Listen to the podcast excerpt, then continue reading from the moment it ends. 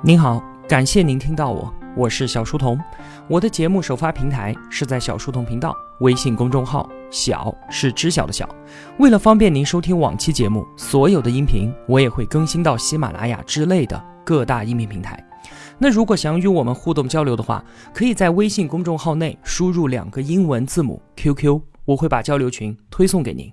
小书童将常年相伴在您左右。我们正在解读《激荡十年，水大鱼大》，作者吴晓波。在上期节目当中呢，我们说到啊，面对金融海啸，零八年的宏观经济政策，从年初的时候，中央严厉调控，抑制经济过热。到年末呢，连续五次降息，批准各个城市的地铁规划，提前下放了三级牌照，以及减免汽车购置税等等的，出台了一系列拉动投资、刺激消费的政策。这期间啊，是出现了巨大的政策上的反复的。但是啊，就在政府紧急应对的时候，各个经济数据的恶化也开始反映了出来。到了零八年十一月份的时候，我们中国的出口增量突然就跳水了，从将近百分之二十的增长，直接就变成了负数。进口增量呢，也从百分之十七变成了负的百分之十八。这段时间啊，GDP 的增长率下降了四个百分点。到了零九年第一季度的时候，只有百分之六点二。如果不再实施应对的话，很可能还会继续下降四个百分点，那就是接近零的增长了。与此同时啊，大量对外企业破产，大批的农民工返乡，眼看着我们中国经济就要所谓的硬着陆了。那到了这个时候呢，最重要的事情无疑就是如何防止中国经济的急速下坠。在温家宝总理看来啊，当危机来临的时候，信心要比黄金更加的重要，而要激发信心，就要把黄金给撒出去。结果呢，中央的印钞机就开始猛烈的运转了起来。从零八年十一月开始，五大银行开始大举放贷，在后来八个月的时间里面，新增放贷总量达到了八万亿的天量，这就掀起了一个炙热的投资狂潮。那我们再看看大洋彼岸的美国。他们的印钱速度啊，也是毫不逊色的。美联储主席伯南克他说啊，为了能够提振消费，我愿意亲自开着直升飞机到天上去撒美元。甚至啊，还有美国的经济学家说，为了能够促进消费、挽救经济，我们也许需要捏造外星人入侵的威胁，以此呢来增加防御外星人的开支。那在我们中国的经济学界呢，为此也是发生了激烈的争执的。经济学家吴敬琏就不赞同这样直接砸钱的拯救方案。对于大举放贷啊，他警告说，从发钱到物价涨，中间是有一个时间上的滞后的，起码是有八个月。发钱的时候，大家确实高兴不已，感觉是空前的繁荣。但是等到涨价了，又该怎么办呢？后来的事实也证明啊，吴敬琏的观点并没有被采纳，而他所警告的问题也都不幸的发生了。对于零九年的政府拯救行动，一直都是褒贬不一，成了一桩历史公案。这就是非常著名的四万亿投资计划。也就是在零八年十一月，中央推出了进一步扩大内需、促进经济平稳较快增长的十项措施。要实施这些措施，初步框算了一下，两年内大概需要投资四万亿元，所以就简称四万亿投资计划。同时呢。国务院啊，先后密集的完成了钢铁、汽车、船舶、石化等等十个重点产业的调整和振兴规划的编制工作，我们称之为十大产业振兴计划。另外呢，在资本市场上最大的动作就是启动了创业板。你看啊，四万亿计划、十大产业振兴，再加上创业板的推出，他们三个呢互为勾连呼应，以极其激进的姿态。构成了二零零九年我们中国经济的新基本面。那在政策的强力刺激之下，到了零九年的七月份，国内生产总值的增速已经高出过去三十年的平均水平了。我们中国在全世界的范围内率先实现了国民经济总体回升向好的目标。我们中国可是风景这边独好。经济学人杂志也用令人惊奇的反弹来形容我们中国经济的表现。在零九年的这一章当中啊，吴晓波并没有对四万亿计划的争议做太多的琢磨。不过呢，在后面的描述当中，吴晓波呢还是记录了一些它的负面影响。自从四万亿出台之日起，怀疑和批评的声音从来就没有停歇过。基于自由经济的观点认为啊，政府根本就没有必要去干预经济，因为反危机的措施本身就会扰乱市场经济的内在稳定和修复机制。像这样饮鸩止渴的结果，不过是无谓的增加经济复苏的时间成本和社会财富的损失罢了。质疑的声音说啊，四万亿计划它违背了市场规律，错失了利用危机去房地产泡沫、淘汰落后产能的机会，延误了经济的转型，还造成了像是钢铁、煤炭行业的产能过剩。而且啊，这笔钱大部分都流入到了国有企业，因此呢，还引发了挤兑效应，导致了一大批民营中小企业的意外死亡。民营企业家也在这段时间再次被边缘化。而且啊，货币超发导致了严重的通货膨胀，物价暴涨，房价更是高到民怨沸腾，贫富差距被进一步的扩大了，甚至还造成了大量的权力寻租和环境污染。总之啊，四万亿投资计划是弊大于利。有人呢做了一个形象的比喻，说啊，四万亿这个事情啊，就好比说你家的邻居家里面失火了，眼看呢火势控制不住，就要烧到你家来了。于是你就赶紧往家里面囤了四万吨水，用来防灾灭火。结果后来火势被截住了，但是这多出来的几万吨水却把你的家给淹掉了。这样的情况呢，简单来说就是四个字：货币超发。那么家里面被淹了怎么能行呢？政府啊就想了个办法，从床底掏出了一个巨大的夜壶，把这几万吨的水不停地往这个夜壶里面灌。有时候啊，灌得太猛了，拿不稳就要缓一缓，调控一下，等到水面平静了，再接着往里面灌。我们透过滚滚的波涛，看到夜壶上赫然印着三个烫金大字“房地产”。那这样的比喻，它有道理吗？确实还是有一些道理的。那为什么会这样呢？我们先来看一看啊，四万亿投资都是被用到了哪些地方？其中呢，有一点五万亿用到了基础设施建设。就是所谓的铁公鸡和城市电网，还有一万亿呢，是用于地震的灾后重建，剩下的钱花在了像是保障性住房、节能减排和产业结构调整等等这些地方。其实啊，就这些账面上来看的话，即便是没有金融危机，政府也确实应该在这些领域做大量的投入，只是因为当时需要应对危机，所以呢，总理就专门站出来喊了一嗓子：“我们要投四万亿。”这一针猛烈的强心剂，让全国上下的投资信心瞬间爆棚。结果啊，各个地方政府纷纷表示领会了中央的意思，四处追加投资。加之呢，我们之前提到的银行大量放贷，所以啊，四万亿它只是一枚种子，它经过了地方政府和银行的层层加码以及不断放大之后，实际的投放是远远超过了四万亿的，可能最终是十万亿。二十万亿，或者呢，像是林毅夫他给出的数字是三十万亿，而这些钱确实有很多都流入到了房地产，造成了零九年到一三年房价的一轮疯狂暴涨。但是即便如此呢，我个人还是认为啊，四万亿计划是利大于弊的。确实，四万亿它是一个仓促背景下的应变政策。难免会有这样或者那样的不足，但是质疑四万亿的人们应该是没有意识到，对于外部经济环境急剧恶化的中国而言，四万亿它最大的意义就在于，它是中央政府在特定情况之下所发出的一个积极信号，是用来鼓舞低迷的市场信心的。就是像温家宝总理之前说的那样，信心比黄金还要重要。在中国经济的现实语境之下。自由市场的信念是不足以提振这样的信心的。我们很多人啊，都是生长在中国高速发展的年代里面，就会有这样的错觉：说物价稳定、经济增长那是天经地义的，会觉得享受经济的繁荣是我们本来就拥有的权利。如果说面对这样的全球金融危机，我们都能够毫无代价的越过去，那危机何必称之为危机呢？四万亿会流入楼市。国家怎么会预料不到呢？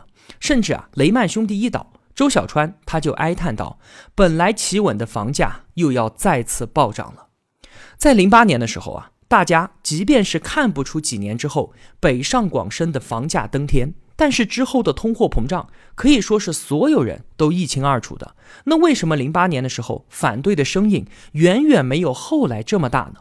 因为啊，聪明的人都知道，喷政策说政策不好很容易，但是提出建设性的意见却是困难的。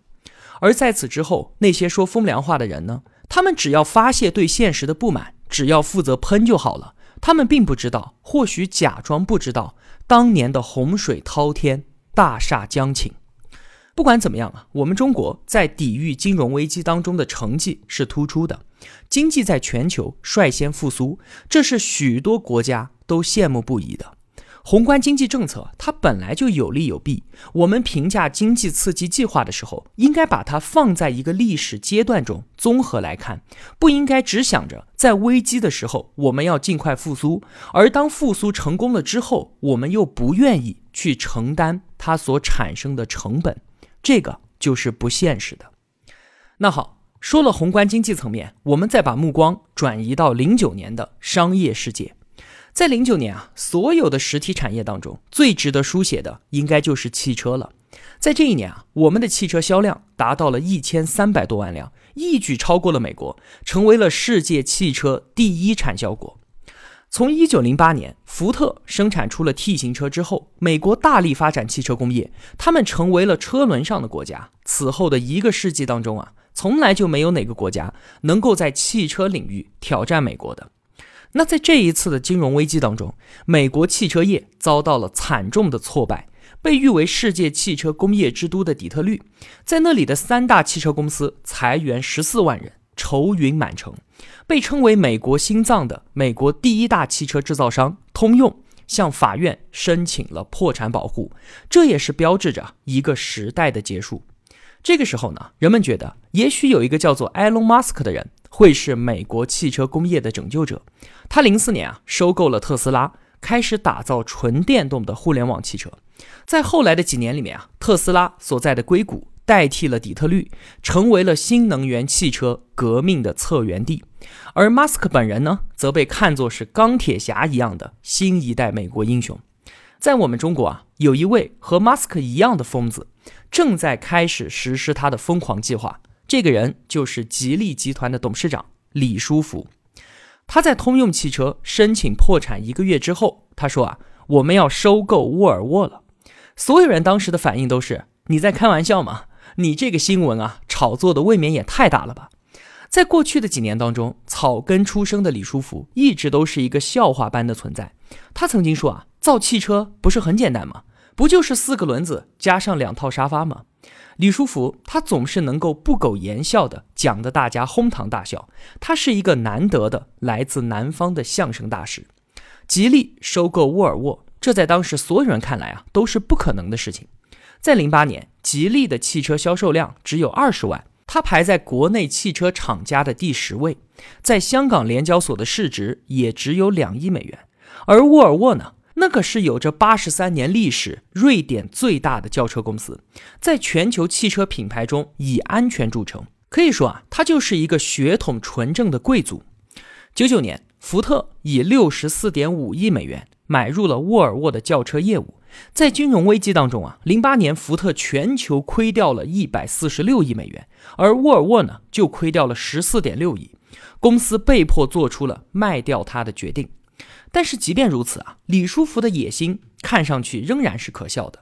就算是跌落谷底的沃尔沃，零八年他依然保持了三十五点九万辆的汽车销售，一百四十七亿元的营收。不过呢，我们细细的分析一下，李书福的赌局也是存在合理性的。为什么呢？因为沃尔沃之所以会落得这步田地，是因为在过去它忽略了以我们中国为代表的新兴市场，它的市场集中于欧美，我们中国仅仅占了百分之六，所以啊，从这个意义上来说，除了拥有广袤市场潜能的中国公司，福特几乎找不到其他的国际买家了。而在中国汽车的当家人当中，没有人有李书福的胆识和勇气。他就像是一个农村青年一样，疯狂地追求一位落难的国际电影明星。在这一次的并购谈判当中啊，李书福他可是展现了超强的融资和说服能力。在李书福与福特全球总裁艾伦·穆拉利会面的时候，本来心不在焉、对吉利毫无兴趣的穆拉利，被李书福的一句话给打动了。李书福说：“啊，我是你的粉丝。”接着他就大谈穆拉利在担任波音飞机总裁时候的扭亏战绩。他还提到了一个细节啊，他说：“我很崇拜你，十多年前。”我就用了波音当做我自己公司的名字，叫做四川吉利波音汽车制造有限公司。结果呢，波音的人还来找我打官司。所以啊，您应该在十年之前就知道我了。穆拉利听了之后啊，笑了起来。那接下来的时间里面，李书福才开始和他谈对于汽车的理解以及中国市场对于沃尔沃的重要性。李书福用他特别的个人风格化解了谈判中的很多尴尬，他总是能够把出人意料的欢乐带到谈判桌上来。有一次啊，和工会谈判的时候，气氛非常的紧张，工会代表就问李书福说：“你能不能用三个字来形容你为什么能够比其他的竞争者更好？”与会的福特高层听了之后，还为其解围，说：“这怎么可能呢？李书福人家都不知道另外的竞争者是谁，而且三个字怎么能够说得清楚呢？”结果李书福说：“他可以的。”然后双手一摊，用蹩脚的英文大声说：“I love you。”在场的所有人啊，都喜笑颜开。在李书福与福特谈判的一年时间里面，全球局势继续的恶化，福特的报价从四十亿美元跌到了二十亿。幸运之神可以说是一直都在眷顾着固执的李书福，在最后时刻，吉利的计划得到了中国银行、建设银行和上海市政府的支持。零九年十二月二十三号，吉利以十八亿美元的价格对沃尔沃实行了百分之一百股权收购，后者呢变成了吉利集团的全资子公司。其实到最后的时候啊，李书福都没有筹集到那么多的钱。福特还借给他两亿美元，让他买走了自己的孩子。对于汽车疯子李书福来说啊，一个搏命冒险的结束，意味着下一个更大冒险的开始。他用十八亿美元买回来的沃尔沃，是一个苟延残喘、拥有二十四亿美元账面资产和三十五亿美元负债总额的大怪兽。而过了这么多年呢，事实告诉我们，李书福的这一场赌局，他确实是赌赢了。到了一四年，中国取代美国成为了沃尔沃在全球最大的单一市场。同年，沃尔沃超越了雷克萨斯，成为中国市场排名第五位的豪华汽车品牌。这场收购它是成功的，它带来了吉利和沃尔沃的双赢。另外呢，在零九年，我们的互联网世界也可以说是风云突变。在这一年啊，我们的网民数量达到了三点八四亿。超过了美国和日本网民的总和，而比起网民人数来说，更重要的呢是一场决定性变局的发生，就是由新浪、网易还有搜狐三巨头所统治的新闻门户时代，向百度、阿里和腾讯的 BAT 时代的转轨。百度作为一家搜索公司。李彦宏在零九年取得了决定性的成功，这要归功于他的强悍对手谷歌突然在监管上面面临无法逃避的挑战，最终退出了中国市场。这样一来呢，百度顿时就获得了一家独大的史诗级的机遇。它的市值在二零一一年的时候翻了一番，一度成为中国互联网第一公司。但是啊，从日后来看，这也许是李彦宏备受考验乃至煎熬的开始。因为从来就没有一家伟大的公司是依赖于保护而诞生的。过长的舒适区让百度逐渐丧失掉了进取的野心。腾讯从 QQ 起家，在此基础上呢，迭代出了 QQ 秀、QQ 空间、QQ 游戏等等的产品，极大的拓展了即时通讯工具的应用和盈利能力。腾讯从零九年开始啊，其实是扮演了一个征服者的角色。它另外一个成功来自于游戏。腾讯游戏在这一年首度超过盛大，成为了我们中国新晋的游戏之王。在业绩增长的刺激之下，腾讯的股价在二零一零年的一月份突破了一百七十六点五港元的新高，市值达到两千五百亿，一举超越了雅虎，成为了继谷歌、亚马逊之后的全球第三大互联网公司。阿里巴巴在 BAT 三巨头当中啊，零九年过得最艰难的。应该就是它了。它的 B to B，也就是企业对企业的业务，因为受到外贸下滑的拖累，陷入到了增长停滞的局面。公司在香港的股票阴郁不定，而面向国内市场的淘宝业务呢，在经过了多年的亏损之后啊，承待一次急速性的引爆。而就是在零九年的十一月十一号，他们找到了这个引爆点。光棍节大促销，一天下来啊，淘宝商城交易额竟然突破了五千两百万元，这是当时日常交易的十倍。决策者他们自己都完全没有想到啊。很多年之后，淘宝 CEO 张勇回望这一段历史的时候，他非常感慨地说：“大部分今天看来成功的所谓战略决策，常常都是伴随着偶然的被动选择。”只不过是决策者、执行者的奋勇向前罢了。就这样，中国电商史上的一个标志性事件发生了。光棍节十分意外的成为了亿万网民的狂欢节日。除此之外呢，一个比 BAT 更加夺目的现象级互联网产品在这一年也诞生了，它叫做新浪微博。二零零六年的六月份，Twitter 在美国创办一个只能够发送一百四十个英文字母的微型博客，它迅速就点燃了那些喜欢分享和表达的人们的热情。他们用碎片化的方式拼接自己的生活，表述自己对于这个世界的看法。在零九年的时候啊，Twitter 的全球用户超过了四千万，其中有一个叫做特朗普的美国地产商人是他的成瘾性用户，几乎每天他都要在自己的 Twitter 上面发表十几条夸夸其谈的评论，其话题无所不及，而且言论怪诞出位。那个时候啊，谁也不会想到这个人竟然是下一届的美国总统。这个时候啊，新浪追随 Twitter 的方向奔跑了起来。零九年八月二十八号，新浪微博上线；二零一零年四月二十八号就突破了千万大关，由此呢，成为了中国最大的公共舆论场所。